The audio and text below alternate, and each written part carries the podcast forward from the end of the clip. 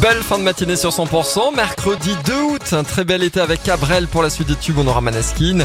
11h juste avant la météo, c'est le retour des infos sur 100%. Excellente journée. Les tubes et l'info 100% L'info en région tout de suite, Cécile Gabot sur 100%. Bonjour Cécile. Bonjour Emmanuel, bonjour à tous. Atosca maintient son objectif d'une mise en service de l'autoroute en 2025 en vue de désenclaver le territoire de Castres-Mazamet. La justice donne raison à Atosca dans l'exécution des travaux de l'autoroute euh, Castres-Toulouse, hein, c'est la 69.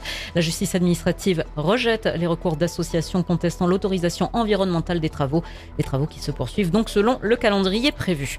Quitte à prendre une grosse peine, autant la buter. À peine sortie de six mois de prison pour menace de mort envers son ex-compagne, un castré de 37 ans a été jugé hier par le tribunal d'Albi pour menace de mort envers son ex. Le trentenaire a lâché cette phrase le jour de sa sortie de prison en juin dernier, alors qu'on lui posait son bracelet anti-rapprochement. Résultat, retour à la case-prison pour 12 mois de plus, suivi d'une interdiction de paraître dans le Tarn pendant trois ans à sa sortie.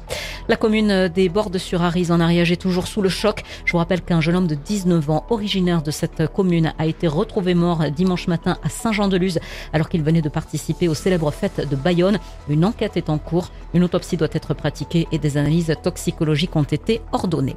Des parents mobilisés toujours dans le Gers contre la fermeture de la crèche de Montastruc. Hier, ils se sont retrouvés devant la communauté de communes de la Lomagne gersoise à Florence, souhaitant être reçus par son président.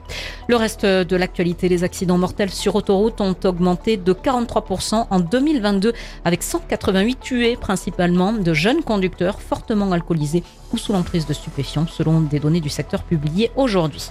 Évacués en urgence du Niger, les passagers du premier vol de rapatriement français étaient fatigués à leur arrivée dans la nuit à l'aéroport de Roissy-Charles de Gaulle. Le souhait des autorités est de clore l'opération aujourd'hui en cette mi-journée. Quatre avions de rapatriement ont pour l'instant été prévus. L'actualité continue. Vous nous retrouvez notamment sur notre site internet, c'est sur 100%.com.